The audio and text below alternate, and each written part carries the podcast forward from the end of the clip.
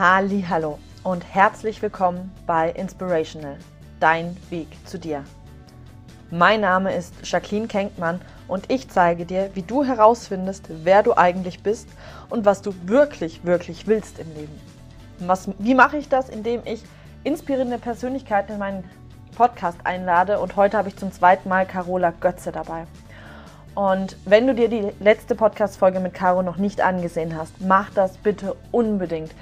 Caro ist eine mega Inspiration, wirklich in allen möglichen Lebensbereichen. Sie kann dir auch einfach zeigen, was möglich ist. Sie ist Vollzeitmama, sie ist Vollzeitstudentin und Vollzeitarbeitskraft. Und das jetzt auch nicht gerade in einer einfachen Branche. Und genau darum geht es heute und vor allem auch um ihr Herzensprojekt. Und heute liegt es mir nicht nur am Herzen, dass wir hier eine Inspiration sein können, wie du herausfinden kannst, wie du deinen eigenen Weg gehen kannst und was das überhaupt ist, dieser Weg, sondern ich hoffe auch, Menschen damit zu erreichen, die vielleicht ähnliche Visionen haben und ja, ihr bei der Umsetzung ihrer Vision zu helfen. Caro steckt so viel Energie und Liebe in dieses Projekt hinein, das wirklich wichtig ist und wirklich was verändern kann und was auch wirklich keine einfache Arbeit ist. Es ist einfach so wichtig, dass gerade solche Projekte gefördert werden und dass das in die Tat umgesetzt werden kann. Und wenn du so jemand bist, dem auch das am Herzen liegt, dass gerade Menschen, die sozial schwächer sind, Menschen, die ja gerade auch Kinder, die einen schweren Start ins Leben hatten, und einfach unterstützt werden sollen. Wenn du da spürst, da möchtest du auch was tun, dann schau dir unbedingt diese Podcast-Folge an, spür rein, ob das, was Caro hier vorhat, vielleicht auch was für dich ist und ob ihr euch vielleicht auch vernetzen möchtet. Und ja, ich finde das so schön, wenn sich hier Menschen finden können, die hier größere Projekte zusammen erbauen können. Und ja, so oder so, schau dir diese Podcast-Folge an. Es war so eine Inspiration, mich wieder mit Caro so auch in dieser Tiefe unterhalten zu können. Viel Freude einfach dabei und ganz, ganz, ganz viel Inspiration. Spür auch wirklich richtig rein, welche Liebe und welche Energie hier einfach auch von Caro auskommt. Danke, dass du da bist und danke, dass du ja, diese Inspiration mitnimmst und damit die Welt bereichern kannst. Hallo liebe Caro, herzlich willkommen zum zweiten Mal jetzt in meinem Interview, in meinem Podcast hier. Ich finde es so cool, dass du wieder dabei bist und heute nochmal richtig so businesslike, richtig schick schaust du aus. Nur für dich, liebe Jay. ich fühle mich sehr gespeichert. Ich habe jetzt gerade noch, sorry, mein Handy hat gerade noch kurz gewimmelt. Ich mache es noch mal ganz kurz noch aus. Na klar. Nicht, dass wir jetzt gestört werden. So. Das ist Authentizität hier. so, jetzt. Genau. Ist sehr schön. Ja, dann würde ich dich bitten, dich nochmal ganz kurz vorzustellen, gerade vielleicht auch für die, die letztes Mal das nicht gesehen haben. Wer bist du und was machst du? Ja, also ich bin Carola, Carola Betze, ähm, komme aus Jena. Und ja, zu meinen Rollen. Ich bin Mama äh, von einem mittlerweile ein Jahr und vier Monate alten Sohn.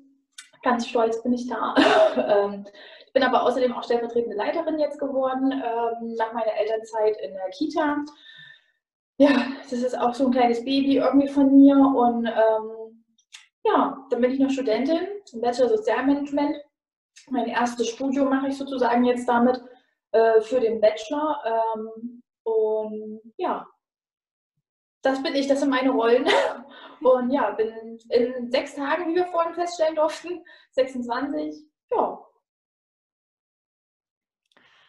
Ja, ich, ähm, wir hatten es ja vorhin oder gerade eben auch schon davon. Ich finde das so bewundernswert, schon, das habe ich glaube ich auch letztes Mal ja schon gesagt, wirklich keine 26, Vollzeitmama, Vollzeitstudentin, Vollzeit Arbeitskraft. Du hast zwei Ausbildungen, eine Weiterbildung gemacht und jetzt bist du im Studium. Wie kam es dazu? Welchen, also auf was hast du da jetzt vor deinem Studium gemacht? Was studierst du jetzt überhaupt? Und vor allem, warum? Wozu machst du das alles? Also im Endeffekt ist das Ganze noch bevor ich schwanger bin äh, so ein bisschen schwanger geworden, bin geboren. Ähm, das war im Endeffekt, fing das alles an. Ähm, ich kam aus einer, also als ich meinen Job, erstmal ganz von Anfang, ich bin Heilerziehungslehrerin, habe im, im, Prinzip fünf Jahre Ausbildung hinter mir ähm, mit der Vision, ähm, Kinder mit Behinderung ähm, stark für die Welt zu machen. Sprich also, sie im Kindergarten so zu fördern, dass sie fit für die Schule sind, ähm, aber auch emotional und sozial so stark, ähm, dass sie Bindungen eingehen können beispielsweise und ja, den Herausforderungen der Welt, die sie ihnen halt bietet, ähm, ja, erfolgreich bestehen können. Das ist so das große Ziel meiner Arbeit gewesen. Und ich hatte immer eigentlich den Anspruch gehabt, äh, mit Kindern im Brennpunkt zu arbeiten oder auch Familien im Brennpunkt. Das brenne ich einfach total für. Ich brenne für den Brennpunkt. ähm, ja, bin dann aber ähm, aus irgendwelchen Gründen ähm, relativ schnell dann nach meiner Ausbildung direkt übernommen worden von einem Träger, ähm, von einem freien Träger, der überhaupt nicht im Brennpunkt war. Also der war, äh, wir reden da von, von Eltern, die alle einen Akademikertitel mit sich tra äh, tragen, trugen, wie auch immer. Ähm, und ja, also das war wirklich so das komplette Gegenteil von Brennpunkt. Aber für den Arbeitseinstieg eine echt gute Erfahrung dort zu arbeiten. Ähm, ich habe mich dorthin gewandt, eigentlich, äh, weil es für mich der leichtere Weg gewesen ist, bin ich ganz ehrlich. Ich habe, das waren die ersten, die zugesagt haben. Ich war im Prüfungsstress, habe gesagt, hey komm, die nehme ich, dann habe ich jetzt erstmal was und dann werden wir mal gucken, äh, wie es weitergeht. Mir war klar, dass das nie die Endstation wird.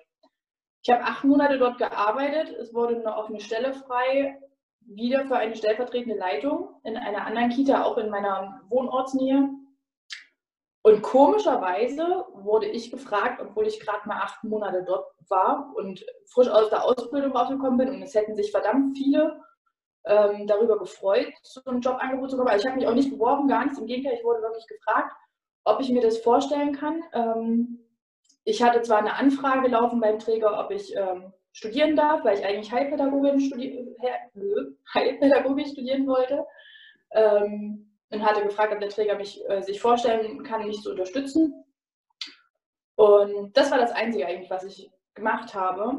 Und dann kam halt im Endeffekt so eine Anfrage dabei raus. Ähm, und ich war so, oh, okay.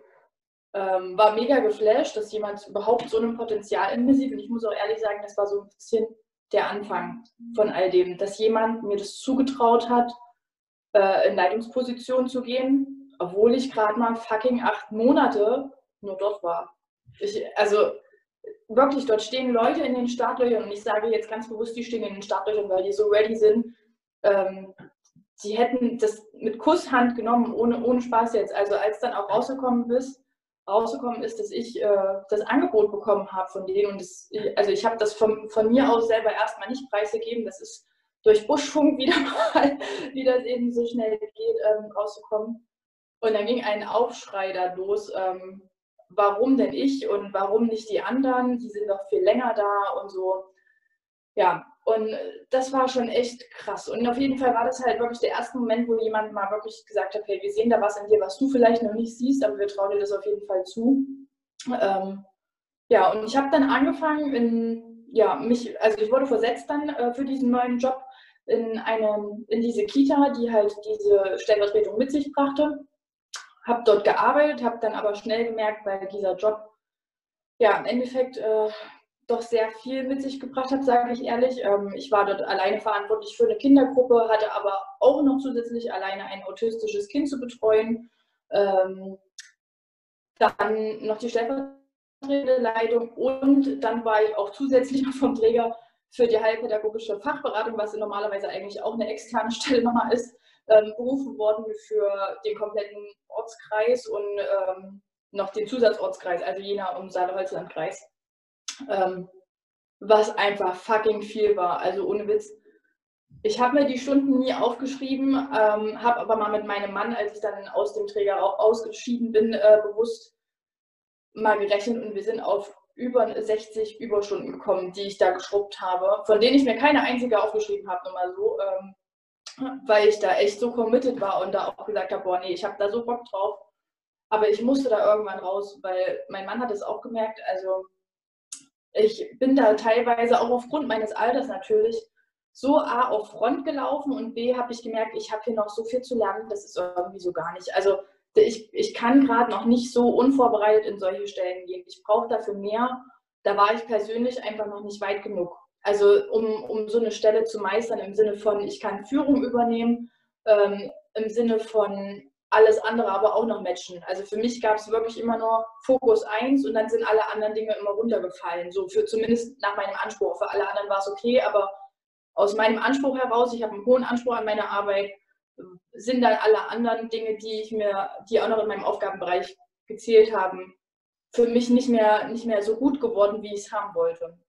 Und dementsprechend, ja, bin ich dann ähm, in den Brennpunkt äh, gegangen, äh, weil ich eigentlich dachte, hey, was mache ich hier? Weil das war wieder eine Akademiker-Kita und ich dachte, nee, jetzt, dafür bin ich hier nicht angetreten. Ne? Ich wollte immer schon mit Kindern aus dem Brennpunkt arbeiten, mit Familien, die im Brennpunkt wohnen, leben ähm, und natürlich auch ihre Päckchen tragen, die teilweise auch manchmal ein bisschen schwerer sind als das ja, von vielleicht einem Akademiker-Kind, ähm, was jetzt so ohne irgendwelche Wertungen ähm, damit reinzubringen, aber ja, diese Menschen dann doch einfach nochmal ganz andere Baustellen haben und auch eine, einfach nochmal viel relevante, größere Baustellen haben. Und ähm, ja, so habe ich dann, ich glaube, nach einem halben Jahr diese Stelle gekündigt. Einfach weil ich, wie gesagt, in den Brennpunkt wollte und auch mir gedacht habe, nee, das ist jetzt einfach too much hier. Ähm, das ist nicht, nicht meine Vision entsprechend, wie ich arbeiten will und auch nicht mit den Ergebnissen, die ich erzielen will. Ähm, ja, dann im Brennpunkt richtig geile Erfahrungen gesammelt und ich dachte, boah, hier gehöre ich her. Wirklich, ich habe das von Punkt 1 angespürt. Dort gehöre ich hin. Das war wirklich, also von den Kindern kann ich dir wirklich, das ist die Kinder, die Familie. Ich bin da reingekommen und natürlich, ich war wieder die Jüngste, ne, wie es halt so ist. Ähm, und ein riesengroßes Team, ähm, unglaublich viele sehr gut ausgebildete Pädagogen. Ähm, und ich war wirklich, ich war so stolz, dort arbeiten zu dürfen. Und alle anderen dachten so, hä, warum willst du dort arbeiten? So, ne? Auch teilweise Menschen im, im Team so, was, du hast dich freiwillig für die Kita hier entschieden und hier will doch keiner mehr. Ähm, also wirklich bis auf ähm, einige, ich, also lass es vielleicht ja, so sechs oder sieben Leute sein, die sich die Kita bewusst wegen der Brennpunktsituation ausgesucht haben, waren alle anderen, und ich lasse mich lügen, ich dachte, wir waren insgesamt 26 oder 27 Leute, nee, 26, glaube ich mal, zu Höchstzeiten, ähm, waren vielleicht so wenige die da, dabei, die gesagt haben, ich will bewusst mit diesen Kindern in Brennpunkt arbeiten. Alle anderen wurden dorthin versetzt oder wussten nicht, worauf sie sich einlassen bei der Einstellung, ganz ehrlich. Also wir haben so hohe Personalfluktuation gehabt, das kann sich gar keiner vorstellen. Also wir, das, die Leute sind gekommen und gegangen, du konntest eigentlich den Leuten die Tür aufhalten. Du wusstest auch von Punkt 1 an, wenn die Leute irgendwann kommen, wusstest du, wer hier bleiben will und wer nicht. Also das konntest du denen schon an der Nasenspitze irgendwann ansehen. Das war echt krass. Ich hatte da leider gesundheitlich ziemlich zu kämpfen, ähm, sodass ich leider nicht so präsent sein konnte, wie ich es wollte. Ähm, ich habe dann äh, ja die Aussage von Ärzten bekommen, dass ich wahrscheinlich auch nie wieder Kinder bekommen kann. Also es war schon auch was tiefgreifenderes, ähm, wo ich eben auch leider nicht so präsent sein konnte auf der Arbeit. Ähm, muss aber echt sagen, dass diese Kita und auch das Arbeiten dort mein absoluter Traum war und ich auch jederzeit wieder dorthin wechseln würde. Ähm, insofern mir die beruflichen ähm, Perspektiven geboten werden, muss ich auch gleich noch dazu sagen. Ja, und dort habe ich Erfahrungen gesammelt, wo ich echt sage, boah, ich habe dort mit Familien gearbeitet, ähm, Drogengeschichten der Eltern, wirklich, da sind die Kinder sind dort hingekommen und ich habe dort noch äh, alte Kippen gefunden in der Umkleide der Kinder. Das kannst du dir nicht vorstellen. Da haben Kinder, ähm, also da, war, da waren Kinder dabei, die in solchen pflegerischen Mangelzuständen waren, in solchen Ernährungsmangelzuständen, in solch körperlich schlechter Verfassung. Ich habe so eng mit dem Jugendamt zusammengearbeitet. Wir reden hier von seelischen Misshandlungen, aber auch von ähm, ja, wirklich Gewaltmisshandlungen. Es waren unglaublich krasse Erfahrungen. Ähm, aber auch ähm, ganz normale Eltern waren natürlich auch dabei. Ne? Also nur weil, nur weil man im Renten wohnt, heißt das ja jetzt nicht irgendwie äh, Stempel drauf. Ne? Ähm, da waren auch ganz normale im Sinne von ähm, Eltern, wo ich jetzt sagen würde, die bringen bestimmt ihr Päckchen mit, aber ich sehe es am Kind nicht so, ne? Die wirklich, jeder gibt sein Bestes bei der Kindererziehung. Das ist ja ein wirklich sehr heikles Thema, auch muss man ja auch dazu sagen. Aber ähm, ja, es ist wirklich was, wo ich echt sagen würde, da, das hat mir das Herz aufgemacht, wirklich. Also das war auch wirklich was, wo ich auch gemerkt habe, ich will mit diesen Kindern arbeiten. Das ist wirklich mein absolutes Herzensding. Und da auch Familien, die so ein bisschen irgendwie immer an den Rand gestellt werden, was ich auch so gar nicht verstehen kann, wo ich mir denke, die, genau diese Familien brauchen uns doch noch mehr als, als Pädagogen oder auch als, als Kita-Leiter, alle, die in diesem Bereich arbeiten. Diese Familien brauchen uns mehr oder können wir die nicht noch mehr aufs Abstellgleis stellen? Die, das sind Leute, die noch mehr unsere Hand brauchen statt da verächtlich wegzugucken an der einen oder anderen Stelle sogar, wo ich mir denke, es kann doch wohl nicht wahr sein. Ja, und ähm, dementsprechend ja, ist dort so ein bisschen auch die Vision geboren. In meiner Krankheitszeit dachte ich so, oh, was, was fange ich jetzt nur mit mir an, ähm, die ich ähm, eigentlich auf Arbeit sein wollte, aber zu Hause hocken musste, ähm, Tabletten schluckend sozusagen und auf besseres Wetter hoffend. Ähm, dachte ich, nee. Und dann habe ich ja nun angefangen, mich auch mit der Persönlichkeitsentwicklung zu beschäftigen, was ich dir ja schon mal erzählt hatte, so ein bisschen. Ne? Bin auf Bodo Schäfer gekommen und da ist das große Thema deine eigene Vision. Ähm, und ja, dein eigenes Business gründen im Sinne von äh, finanziell frei werden.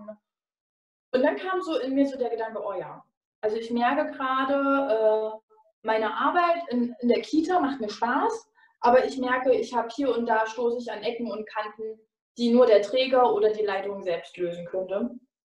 Und ähm, von der kam nichts, also von der kam definitiv nichts von der Leitung, kann ich dir ganz klar sagen. Vom Träger, naja, hm.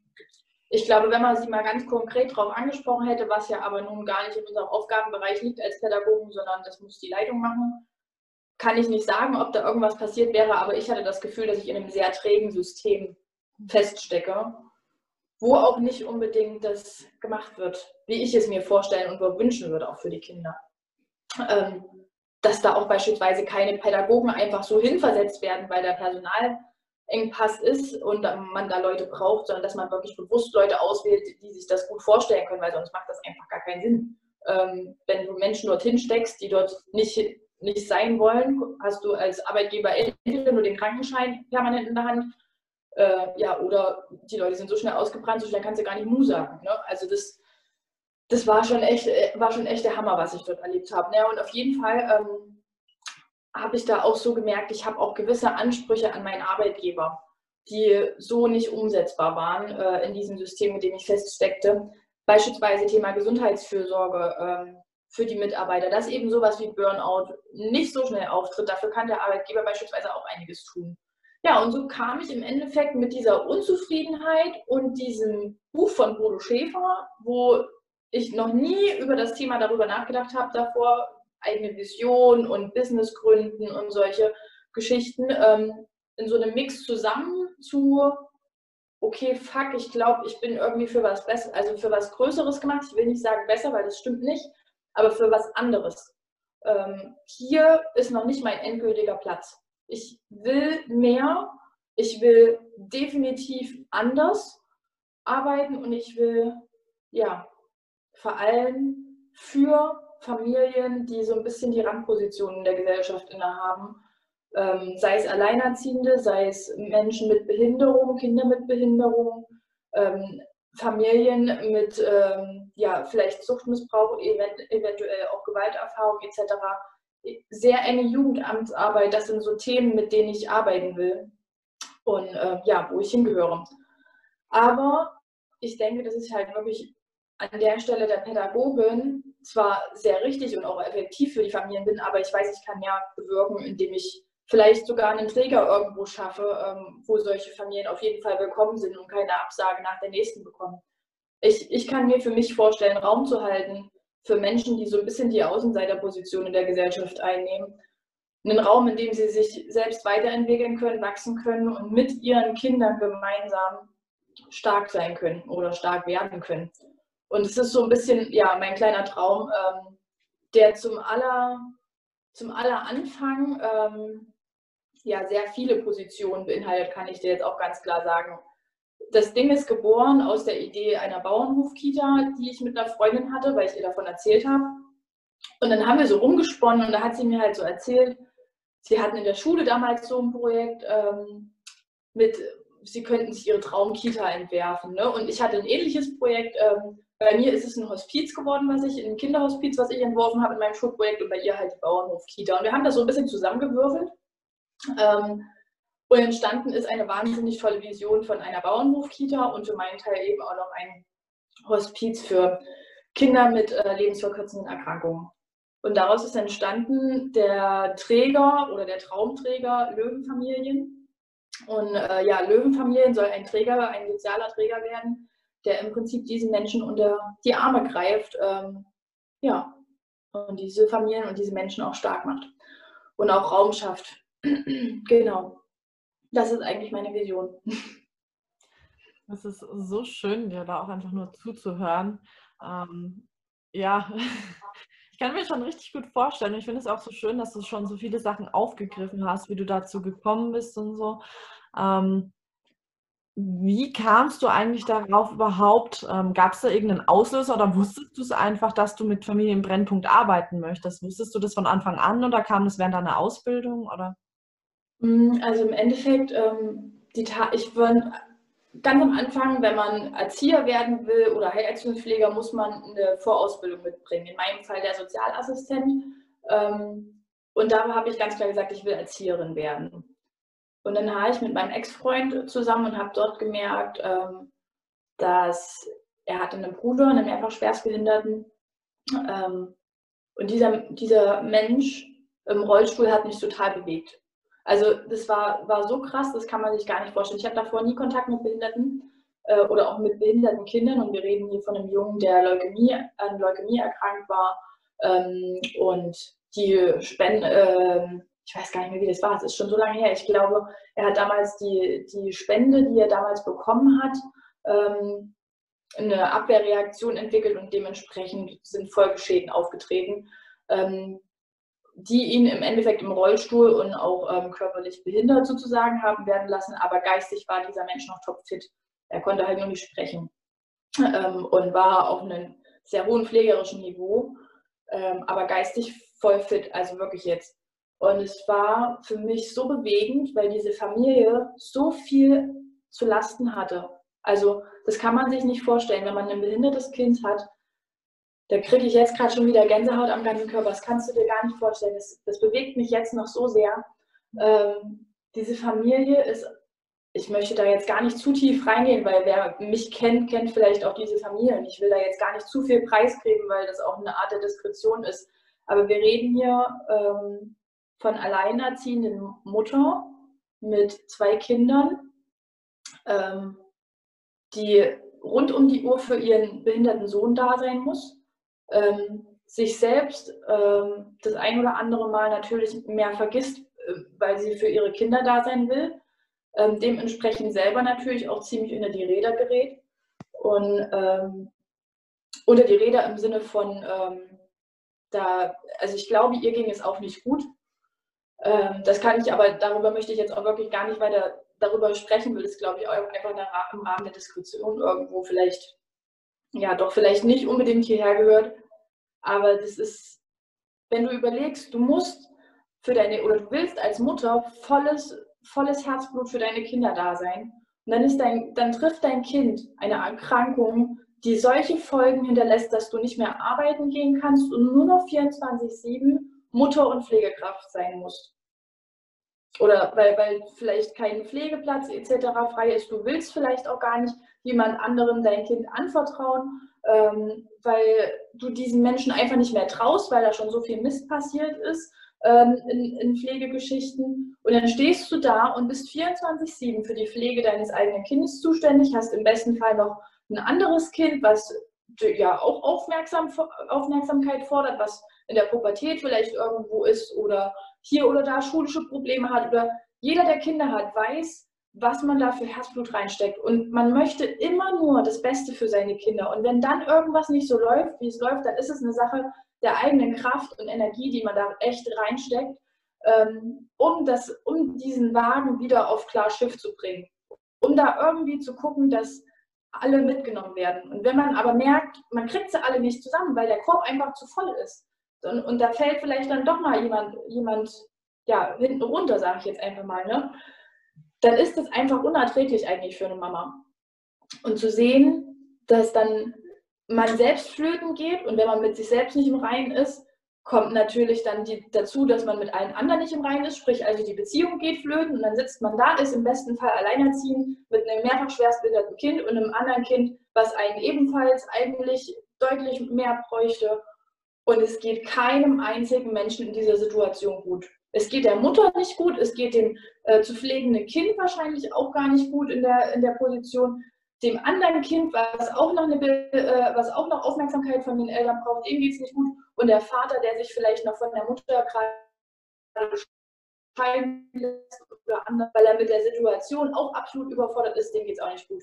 Und es geht so gar nicht, wenn du mich fragst. Das ist eigentlich eine Situation, wo Menschen Hilfe brauchen, dem muss die Hand gereicht werden, dass die wieder in ihre Kraft kommen, dass die ihr Licht wieder zum Strahlen bringen und sich nicht vielleicht in der ein oder anderen Suchterkrankung im schlimmsten Fall wiederfinden, weil sie nicht wissen, wie sie anders damit zu klarkommen weil sie kein anderes Ventil für sich finden, weil sie ja immer noch funktionieren müssen. Weil sie müssen ja für die Kinder oder für die, für die Kinder, die sie brauchen, weil sie mehrfach schwerstbehindert sind, da sein.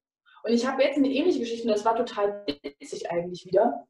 Ähm, irgendwann äh, bin ich aus dieser Beziehung ausgebrochen, ähm, weil ich gemerkt habe, nee, das führt ja gerade zu nichts. Ähm, und ja, nach dieser Trennung bin ich mit meinem jetzigen Mann zusammengekommen wir sind jetzt auch schon sechs Jahre zusammen und ich kannte ihn davor. Wir waren sehr gute Freunde eigentlich gewesen, wie es eben immer so ist. Ne?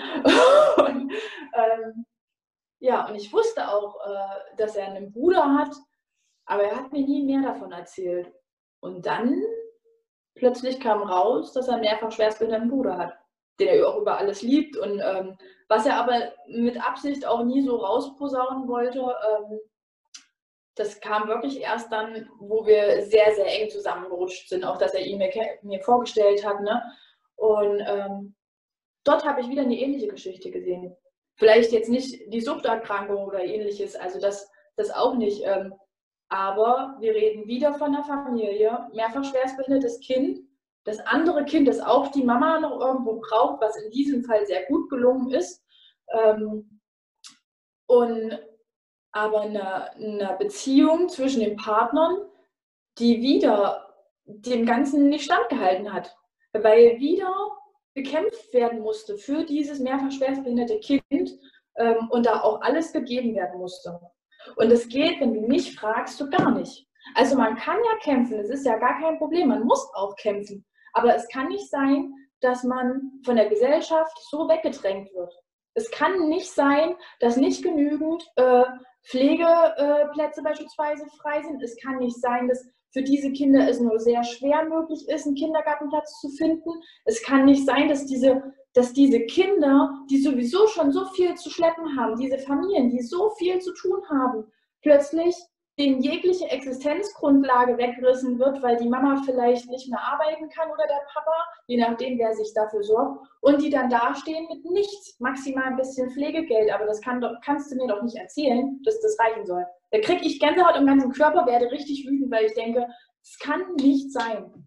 Du musst mal überlegen, wir waren zwischendurch, also ich habe äh, bei der Mama von meinem Freund wohnen dürfen, ähm, circa ein halbes Jahr. Und äh, wir haben auch einen sehr, sehr guten und auch einen sehr engen Kontakt, muss ich auch dazu sagen, ähm, auch zu dem Zeitpunkt schon gehabt. Und ähm, ich hatte auch mit seinem Bruder äh, immer wieder Kontakt, der war zwar nur am Wochenende da, aber ich habe mich immer gefreut, ihn zu sehen, sage ich ganz klar.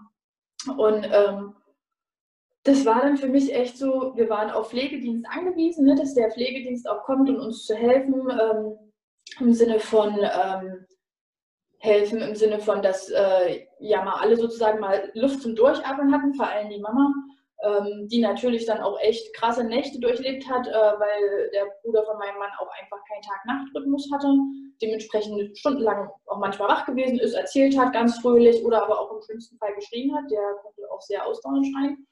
Ähm, und ja, dementsprechend Schlaf manchmal auch echt Mangelware war. Und dafür brauchen Menschen eben einen Pflegedienst, dass man auch mal kurz selber zur Ruhe kommen kann, mal kurz seine, seine eigenen Aufgaben natürlich auch erledigt und so, die sonst wo anfallen, die man sonst nicht schafft. Aber vielleicht auch einfach mal, um mal Schlaf nachzuholen, wenn man nämlich fix und alle ist. Und dann, und das habe ich auch nicht nur einmal erlebt, hat der Pflegedienst von heute auf morgen gesagt, wir können die Pflege ihres Sohnes nicht mehr, nicht mehr gewährleisten wir entziehen in den Pflegeplatz. Und dann stehst du da und dann kannst du nichts mehr machen. Also dann kannst du dich auf die Barrikaden vielleicht noch stellen, aber wenn die Leute es nicht gewährleisten können, weil sie selber nicht genügend Personal haben, ba, ba, ba, ba, ba, betriebliche Geschichten, dann ist das auch natürlich vollkommen normal und auch richtig, da vom Pflegedienst die Reißleine zu ziehen. Aber wenn du mich fragst, ein Armutszeugnis der Gesellschaft, dass solche Leute wieder runterfallen. Also, weil dann kriegt man noch einen neuen Pflegeplatz für ein mehrfach schwerstbehindertes Kind. Das ist nämlich genau das Nächste.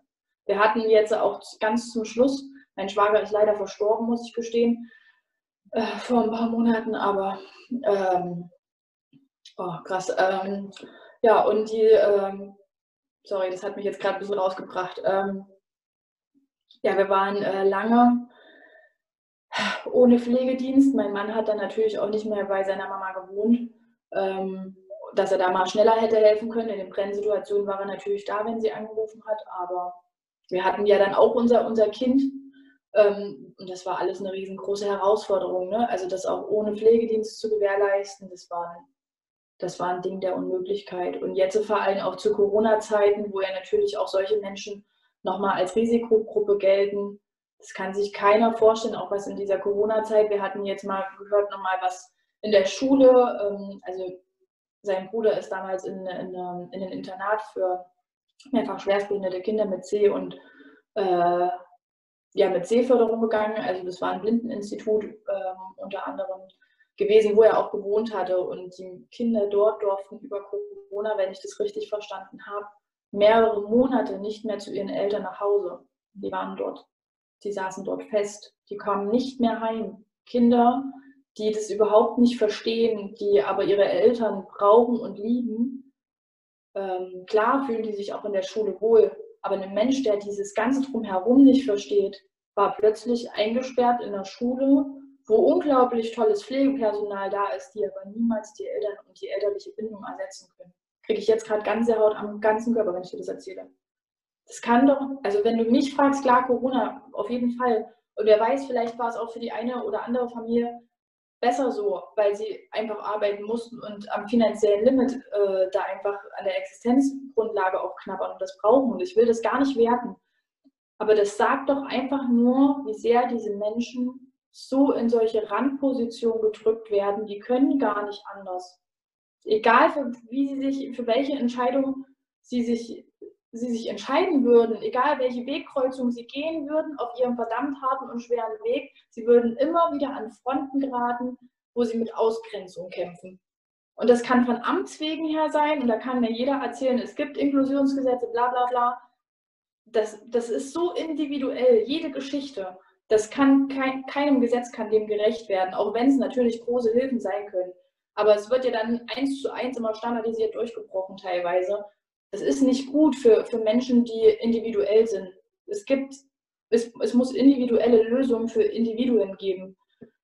Und ja, so, solche Situationen will ich einfach schaffen. Ich will individuelle Lösungen für diese Menschen mit Randpositionen schaffen. Genau. Eine wirklich wunderschöne und auch einfach unglaublich wichtige Vision. Ähm, ich habe das bei Bekannten auch immer mal wieder so nur am Rande mitbekommen, aber es ist, ja, man, es ist ja, wird ja auch einfach unter den Teppich gekehrt. Das soll ja nicht gesehen werden. Und das ist, ja. Ja, das ist halt auch das Krasse, ne? Es soll einfach auch, äh, das Gefühl habe ich auch manchmal, es soll, glaube ich, auch nicht wirklich gesehen werden. Also dieses, wir machen da einfach mal die Augen zu, dann ist es nicht da, dann ist es kein Problem mehr. Und ähm, ja, also wenn du mich fragst, eine Sache, die überhaupt nicht geht. Zumal körperliche Behinderung ist ja die eine Geschichte, gell? aber Behinderung möchte ich, ich möchte das Wort Behinderung eigentlich auch gar nicht so in, in den Mund nehmen, aber ich glaube, das ist so das Geläufigste. Ne? Ähm, Menschen, die halt nicht so sind wie wir, sage ich jetzt mal ganz normal. Aber wenn wir da, da gleich mal auf dem Schwerpunkt sind, Menschen, die sind nicht so wie wir, wer ist denn dann so, wer, wie wir sind? Keiner ist eins zu eins same. Wir sind alle Individuen und das gehört zu diesen, bei diesen Menschen komplett genauso dazu. Und dann kann es nicht sein, dass diese Menschen einfach abgeschoben werden, weil sie aus irgendwelchen Gründen als nicht gut genug oder sowas betitelt werden. Und da zählt ja genauso, es gibt ja nicht nur körperliche, geistige Behinderung. Ein Mensch mit Depressionen, klar, das wird jetzt vielleicht enttabuisiert langsam, das Thema, die Menschen werden auch langsam immer mehr mutiger und zeigen sich auch mehr in der Gesellschaft. Aber wie schnell wird ein Mensch, der gesund und fit aussieht, verurteilt, ähm, der nicht die Leistung bringt, aus vielleicht seelischen Gründen oder anderen Erkrankungsbildern heraus? Ja. Wie oft wird dieser Mensch verurteilt, weil er so ist, wie er ist? Das kann doch nicht sein. Du kannst doch nicht, also sowieso einem Menschen zu zeigen, dass du nicht gut genug bist, geht überhaupt nicht. Aber gerade Menschen, die unsere Hilfe noch mehr brauchen, denen nochmal richtig das Messer reinzurammen und denen nochmal zu zeigen, du bist nicht so wie wir, du gehörst hier nicht her, du bist nicht gut genug, ist ein Ding der Unmöglichkeit für mich. Und nee, das geht für mich nicht. also, nee, da, bin ich auch wahrscheinlich, habe ich einen zu hohen Gerechtigkeitssinn dafür wahrscheinlich. Ich würde das nicht werten, dass der zu hoch ist. ähm, ja. ja. ich glaube, dass das sehr wichtig ist. Und andere haben den vielleicht auch, aber unterdrücken den halt. Weil ja. eigentlich wissen wir schon, dass das nicht richtig ist, aber so dieses, ja, man kann doch eh nichts machen, was soll ich denn tun und so weiter, das wird ja. dann halt gerne als Vorwand benutzt. Ja. Was, oder hast du schon so einen Plan, wie du das jetzt alles so in die, wie du dorthin kommen möchtest, dass du das alles ja. lebst? Also der Plan ist auf jeden Fall da. Ähm, ich mache jetzt gerade mein Studium noch. Das hat auch gerade oberste Priorität und ist auch so die, die Base für alles sozusagen. Deswegen sauge ich gerade alle Inhalte auf wie ein kleiner Schwamm. Ähm, und ja, auch wenn sie manchmal ein bisschen trocken sind, jetzt gerade beispielsweise habe ich Versicherungsrecht, wo ich mir denke, okay, brauche ich jetzt vielleicht gar nicht unbedingt für die Umsetzung, aber wer weiß, wozu es mal noch gut ist. Aktuell lerne ich dadurch durchzuhalten. Durchzuhalten, Disziplin. ähm, auch wenn es mal sehr schwierig ist. Und ja, gut. Also wie gesagt, die Base ist einfach wirklich das Studium und gleichzeitig auch die Erfahrung, die ich jetzt gerade sammle, ähm, bei dem Träger, bei dem ich aktuell bin, ähm, als stellvertretende Leitung. Ähm, und dann bin ich offen, muss ich ganz ehrlich gestehen, weil ich habe gemerkt, dass es vollkommener Quatsch ist, ganz krasse Pläne zu schmieden, weil das Leben sagt dir nämlich im Endeffekt sowieso, Mittelfinger hier, ne? Dein Plan kannst du dir mal sonst wohin stecken, du gehst jetzt nochmal eine Runde was lernen. Ähm, und dementsprechend fahre ich mich da auch nicht so fest. Dieter Lange hatte das mal sehr gut gesagt. Ähm, ich habe ein Ziel, das erfülle ich auch, wenn nichts dazwischen kommt. wenn nichts dazwischen kommt, ähm, wenn nichts dazwischen kommt, werde ich ähm, dann nach meinem Studium ähm, eine Kita-Leitungsstelle antreten, in der ich ebenfalls nochmal Erfahrung sammeln kann. Vielleicht auch in der Familienplanung nochmal einen Ticken voranschreiten kann, ähm, weil ich äh, wahrscheinlich nochmal ein zweites Kind irgendwann mal haben werden möchte oder nochmal Mama werden will in dem Sinne. Ähm, vielleicht kommt ein Adoptivkind oder ein Pflegekind dazu, da würde ich mich richtig drüber freuen. Ich brauche gar kein eigenes unbedingt mehr. Ähm, aber ich glaube, wir sind auch einfach noch sehr jung und ich glaube einfach, unsere Familie ist da noch nicht komplett, sodass ich da noch nicht so ganz in die Selbstständigkeit äh, reingehen will, sage ich jetzt mal ganz bewusst, ähm, was dann vielleicht doch noch kommt und kein Familienzuwachs, wer weiß, äh, weil ich ja dann auch noch eine gewisse Geschichte mitbringe. Werden wir mal sehen. Das, also das steht jetzt auch einfach noch nicht aus. Dafür bin ich auch so jung, äh, dass ich sagen will, das lasse ich mir auch einfach offen. Mhm. Ähm, ja, aber die Kita-Leitung ist auf jeden Fall ein großer Traum. Und dann, wenn ich da die Nase voll habe, weil ich denke, genug gelernt, ich will jetzt doch mein eigenes machen, ähm, dann möchte ich wirklich Löwenfamilien auf den Weg bringen. Mhm. Im Sinne von, ich will eine GmbH gründen. Ähm, dazu braucht es auch eine finanzielle Grundlage noch von mindestens 25.000 Euro. Äh, plus noch ein bisschen Puffergeld. ähm, ja, was auf jeden Fall auch erstmal gestemmt werden muss. Ne? Also das ist ähm, klar, Kredit hier und da ähm, wird es auf jeden Fall auch geben und ich werde auch natürlich die Möglichkeit in Betracht ziehen, ähm, mit einer Bank äh, zu kooperieren in diesen Momenten. Aber mein Ansinn ist, dass ich auch für mich finanziell sicher, auf einer sicheren ähm, Base erstmal stehe, privat. Ähm, natürlich sagt man, private und selbstständige Vermögen sollten immer klar getrennt werden, aber man braucht ja am Anfang erstmal Geld, um zu starten. Und ähm, das werden dann auch erstmal eigene Ressourcen sein, bis zu einem gewissen Grad, die ich für mich sage, wie ich leisten will.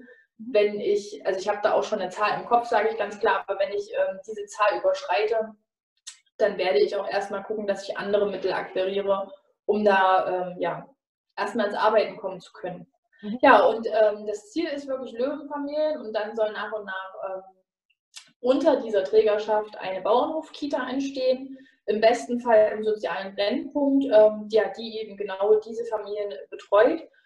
Oder begleitet auf ihrem Weg. Und ja, dann soll ein Pflegedienst folgen, ähm, aber auch ja, Kitas mit noch einem, also jetzt gerade haben ja Kitas sehr enge Betreuungszeiten beispielsweise, sind wenig nachhaltig. Also ich habe schon echt ein gutes Konzept auch für diese Bauernhof-Kita schon echt im Kopf, ne?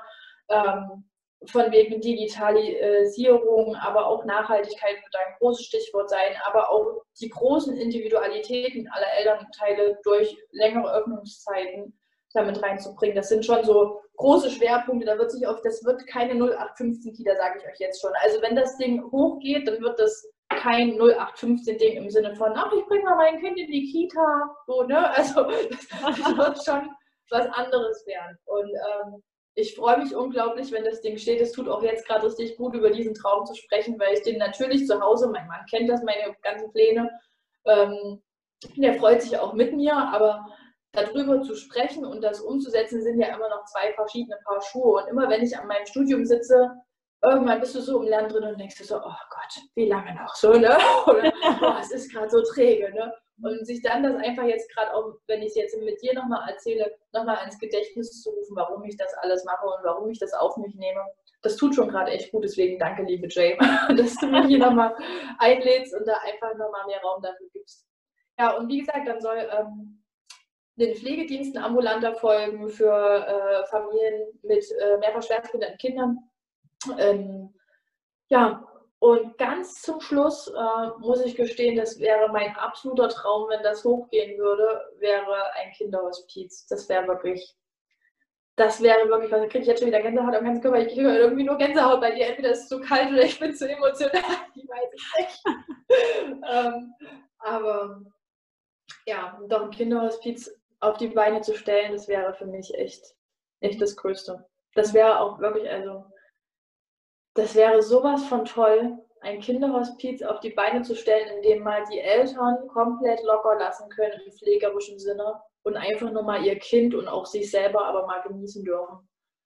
Und das fände ich so toll. Das fände ich so toll, wirklich und auch diesen Raum diesen Eltern zu halten und diesen Kindern zu halten. Weil die Kinder merken das, die haben so feine Antennen, wenn die Eltern entspannt sind, die merken das die merken genauso, äh, auch wie du und ich, die spüren das, auch wenn sie vielleicht blind sind, auch wenn sie solche starken Hirnschädigungen haben, die wirklich, also mein, mein Schwager, ähm, der ebenfalls ja mehrfach schwerstbehindert gewesen ist, der hat so feine Antennen gehabt, wirklich, das kannst du mir nicht erzählen. Und der war so stark körperlich geschädigt, aber der hat so feine Antennen gehabt, der hat alles mitbekommen. Der hat also aber auf der emotionalen Ebene, ne? Der, der hat an der Stimme erkannt, wer da ist und der hat gelacht vor Freude. Auch wenn er nicht sprechen konnte oder ähnliches, aber das kann man sich nicht vorstellen. Diese Menschen können trotzdem auf so eine tiefe Weise empfinden, fühlen und auch auf ihre Wege finden sie auch Kommunikationswege. Auch ein Mensch, der sich nicht bewegen kann, mhm. findet Kommunikationswege, fand ich auch so stark zu spüren. Dieser, also mein Schwager beispielsweise habe ich mal ähm, erzählt bekommen, hat jemanden abgelehnt. Also der, der konnte den einfach nicht leiden, weil er nach aufgebrochen hat. Und dann hat er wirklich, und wir reden von einem Menschen, der nur im Bett liegt und nur seine Arme und Beine zu gewissen Graden bewegen kann. Ne? Also wirklich ganz, ganz wenig, hat ihn wirklich versucht, vom Bett wegzuschubsen.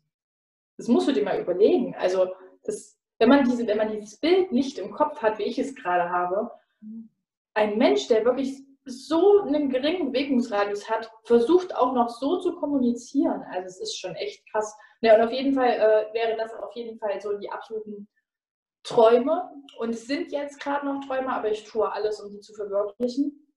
Aber ich sage auch ganz klar, ich bin offen für alles, was kommt. Mhm. Und freue mich einfach nur auf alles, was kommt.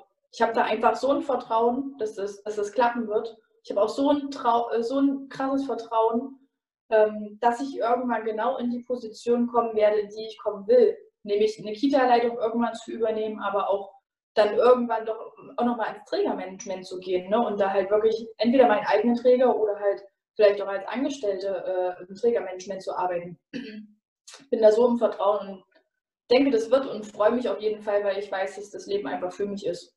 Mhm. Ja, ich, ich ja.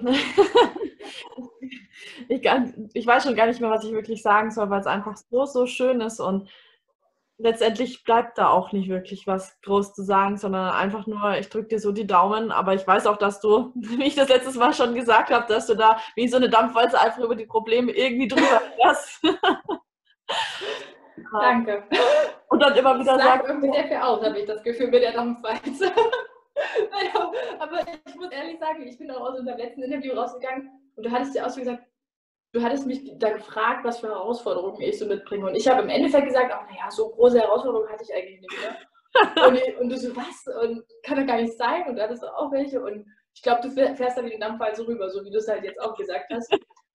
Und ich habe das echt reflektiert. Ich bin an dem Abend nochmal in die Badewanne gegangen und dann so, ah, stimmt. Da gab es doch ein bisschen was. Aber man hat es, und das ist eigentlich das Krasse, man hat es schon wieder vergessen.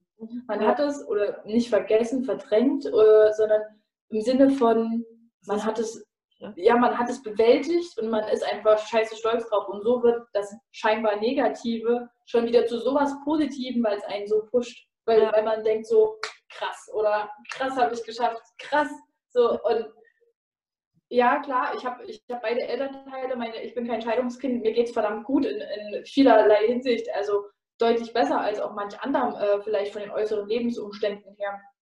Deswegen kann ich da nicht sagen, dass ich auf diese riesen Hindernisse, die vielleicht die ein oder andere Geschichte dann doch so mit sich bringt, zurückgreifen kann. Aber natürlich habe auch ich die ein oder anderen Hindernisse erfahren. Aber wie wir schon letztens in unserem Gespräch äh, das so schön geteilt haben, es ist einfach die Art, mit welcher Energie ich da reingehe und welche Energie ich für mich auswähle, um dieses Ding zu bewältigen und irgendwie aus dem Weg zu schieben. Mhm. In diesem Sinne, wir sind alle unaufhaltbar, insofern wir uns dafür entscheiden. Das ist so wahr, ja. Wir können immer äh, Lösungen finden, wir können immer Wege finden. Heißt das so schön, wer will, findet Wege, wer nicht will, findet Ausreden. Ja. Und genau, genau diesen Spruch, wirklich, den, den würde ich mir am liebsten hier irgendwo tätowieren. wirklich im Ernst. Weil wer nicht will, der hat keine klare Entscheidung getroffen. Und wer keine klare Entscheidung treffen will, der will einfach nicht. Und der braucht sich dann auch nicht beschweren, dass er an einem ganz anderen Ende äh, rauskommt, als das, was er eigentlich ja mal irgendwann gedacht, gewünscht hätte.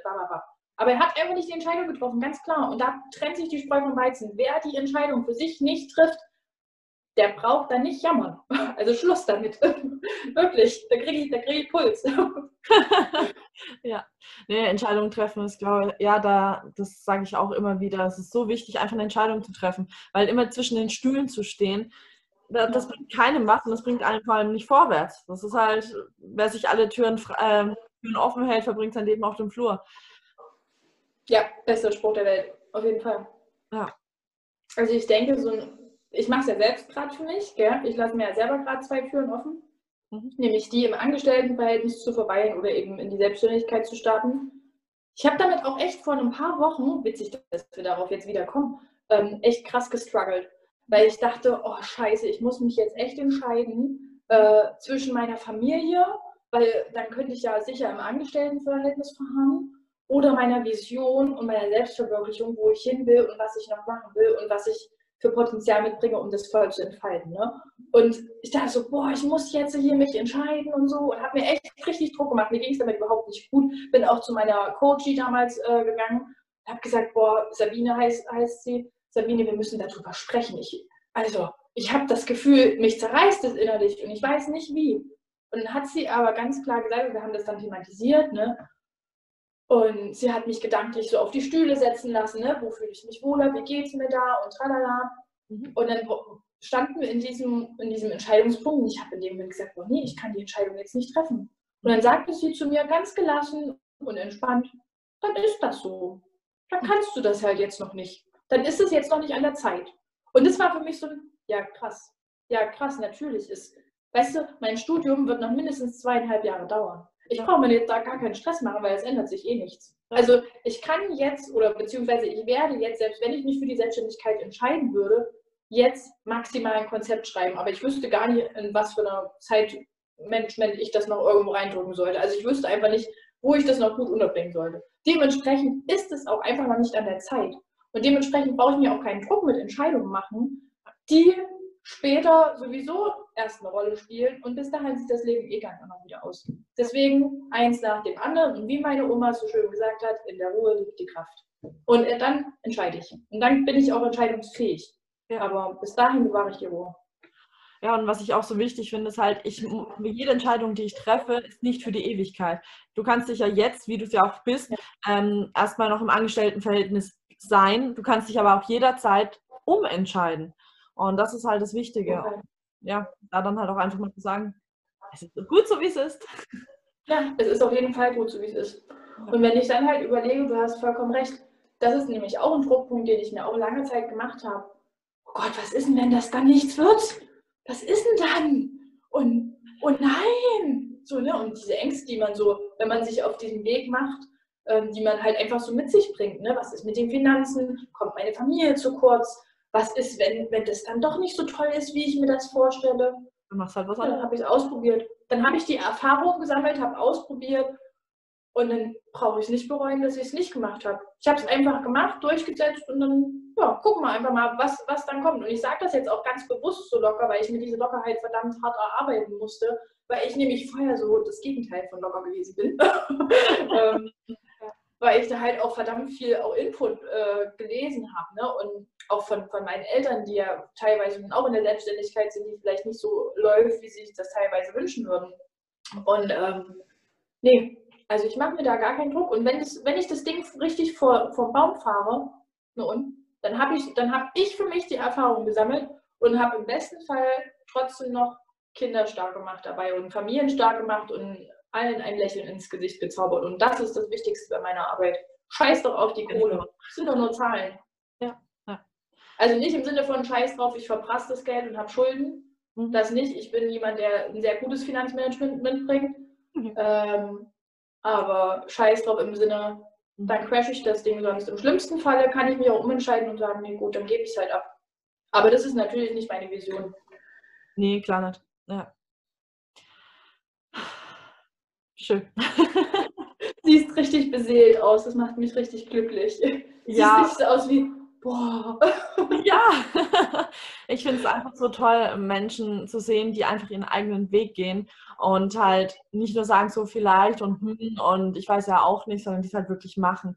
Und es ist vollkommen okay zu strugglen und erstmal nicht zu wissen, was man machen möchte oder ähm, so, ja, oder halt auch mal so noch nicht zu wissen, wie es weitergehen soll, aber wenn man es mal weiß dann, und sich fortgebildet hat und einfach mal die Grundlage hat, dann heißt halt irgendwann wirklich einfach vorangehen und machen. Und ich finde es einfach wunderschön und ja, so diese Möglichkeiten einfach zu sehen, wirklich mit, mit Kleinigkeiten und auch mit großen Dingen einfach so viel in der Welt zu verändern. Das finde ich, es ist halt einfach so wunderschön und ja, ich hoffe einfach nur, dass das alles bei dir klappt und ich bin mir da auch sehr sicher, dass du das gewuppt kriegst. Und ja, bin schon sehr gespannt, wenn das dann alles mal steht, wenn die Löwenfamilien dann ja überall in Deutschland und Europa vertreten sind. Ich glaube gerade auf Holz, ja. ich glaube auf Holz. Ja, ich, ich bin da auch fester Überzeugung davon.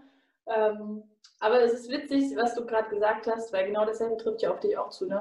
Also ich kann diese Blumen, die du jetzt gerade mir überreichst, nur zurückgeben, weil du hast für dich eine Entscheidung getroffen und auf dem Weg, auf dem du bist, also du bist mir A schon um einiges voraus, weil du schon voll in die Umsetzung gehst in Sachen Selbstständigkeit und schon richtig, richtig volle Energie gibst. Und sonst wären wir hier nicht in diesem Interview gerade.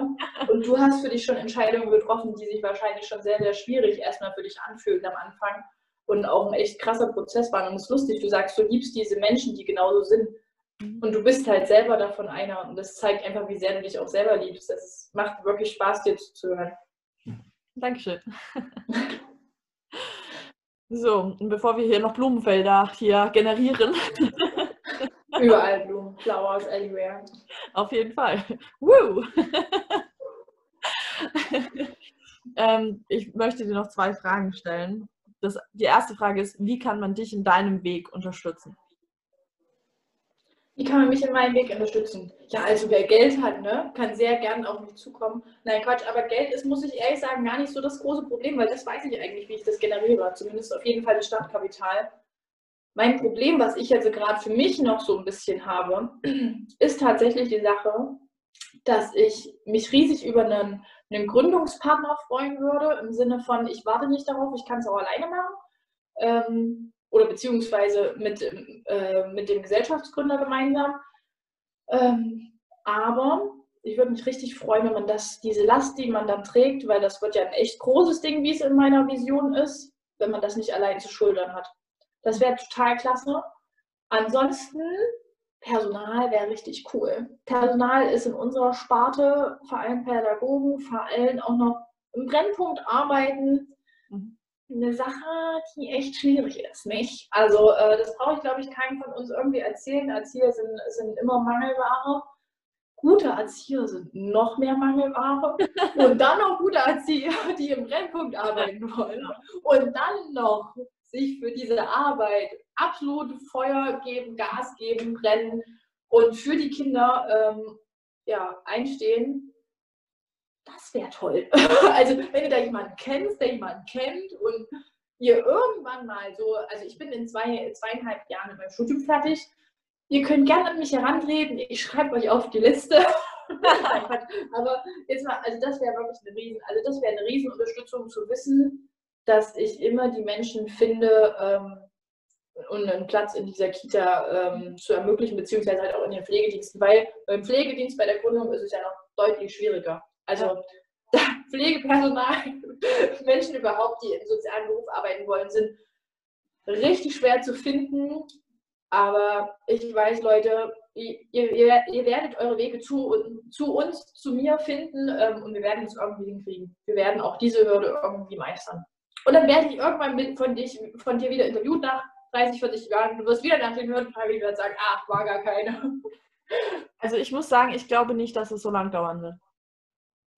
Ja, ich hoffe es auch nicht. Ich hoffe es auch nicht. Also, also ich glaube es auch einfach nicht, gerade auch in der heutigen Zeit. Ähm, und du hast schon so viel gemacht, also du hast, du, du hast schon so eine große Grundlage. Und ähm, gerade in der momentanen Zeit ist so viel am Entstehen. Ähm, die Energien sind ja doch sehr, sehr interessant, gerade, ja, sagt Bodo Schäfer doch auch so schön, die meisten unterschätzen, äh, überschätzen, was sie in einem Jahr schaffen können und unterschätzen, was sie in sieben Jahren schaffen können. Ja, einer meiner Leitsprüche, ja, auf jeden Fall. Ja. Da heißt es einfach nur, die PS auf die Straße zu bringen und ich glaube da auch absolut dran.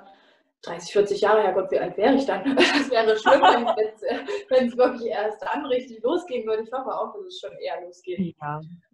Aber da, also da muss ich halt aber auch ganz klar dazu sagen, da sehe ich mich irgendwo als Ganzes. Und da sehe ich mich nicht nur als hammerharte Geschäfts- und Businessfrau, die ich gerne wäre, ähm, sondern da bin ich auch Mama. Da bin ich auch äh, vielleicht irgendwann Ehefrau oder Partnerin auf jeden Fall. Da bin ich gute Freundin, aber auch Tochter. Ich habe so viele, so viele Dinge in meinem Leben, die mich da tragen und ähm, wo ich auch echt noch sagen will, darauf will ich nicht verzichten. Also ich, ich bin so gern die Enkelin meiner Großeltern in Salzgitter beispielsweise neben dir. Lieben Gruß an die zwei, wenn sie das irgendwann sehen sollen. Ähm, ich, ich bin so vieles so gerne und ich bin nicht bereit, ähm, davon auch nur einen kleinsten Teil dauerhaft aus meiner Geschichte zu löschen, um meinem Business da Platz zu machen. Also da bin ich einfach nicht bereit dafür, meinem Kind beispielsweise ähm, das einfach runterfallen zu lassen, ähm, damit ich da meine Selbstverwirklichung durchführen kann. Ich werde auf jeden Fall Kompromisse machen, aber Mama beispielsweise, das ist für mich so eine wichtige Rolle. Ich bin da echt, ich bin da ein Ganzes und ich bin da nicht losgelöst und getrennt von diesen ganzen Dingen. Mhm. Und ich gucke dann einfach auf mein Herz, was mein Herz mir sagt, was in dieser Situation das Beste ist, weil das ist für mich der beste Entscheidungsträger auch einfach. Ja.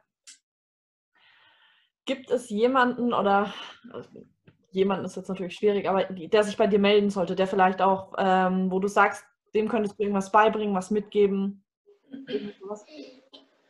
Also beibringen muss ich ganz ehrlich sagen, ich glaube, das ist immer so ein Geben und Nehmen, weil ich glaube, jeder, der mir entgegenkommt, sei er noch so jung, äh, wir reden von Kindern, wir reden aber auch von erwachsenen Menschen oder sei er eben auch noch so alt. Ähm, egal, wer von mir lernen will, ich glaube, das ist echt immer so ein Geben und Nehmen, weil ich von diesen Menschen auch unglaublich viel lernen kann. Ich sehe mich da echt als Schülerin auch. Ähm, ja, und lernen im Sinne von, was kann man von mir lernen? Da kommt man nämlich jetzt zu der, zu der richtig guten Frage.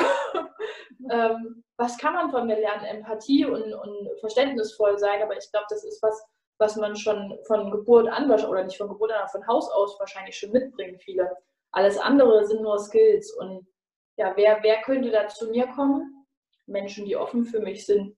Das, also ich kann dir da jetzt gar niemanden so, so haargenau äh, sagen, hier ist Frau XY, du kannst jetzt an mich herantreten und wir machen eine Kooperation und du machst Praktikum bei mir, weil ich bin die beste stellvertretende Leiterin, die du überhaupt gesehen hast, weil das kann nämlich nicht sein. Ich bin nämlich erst seit vier Monaten in dem Job und ich gebe mein Bestes. Auf jeden Fall, ich gebe 100, 120 Prozent dort.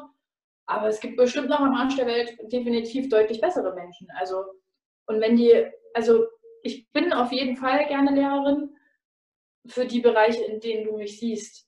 Aber ich kann dir jetzt nicht sagen, komm zu mir und du lernst, wie du stellvertretende Leiterin wirst. Komm zu mir und du lernst, wie du Mutter wirst. Komm zu mir und du lernst, wie du Partnerin wirst.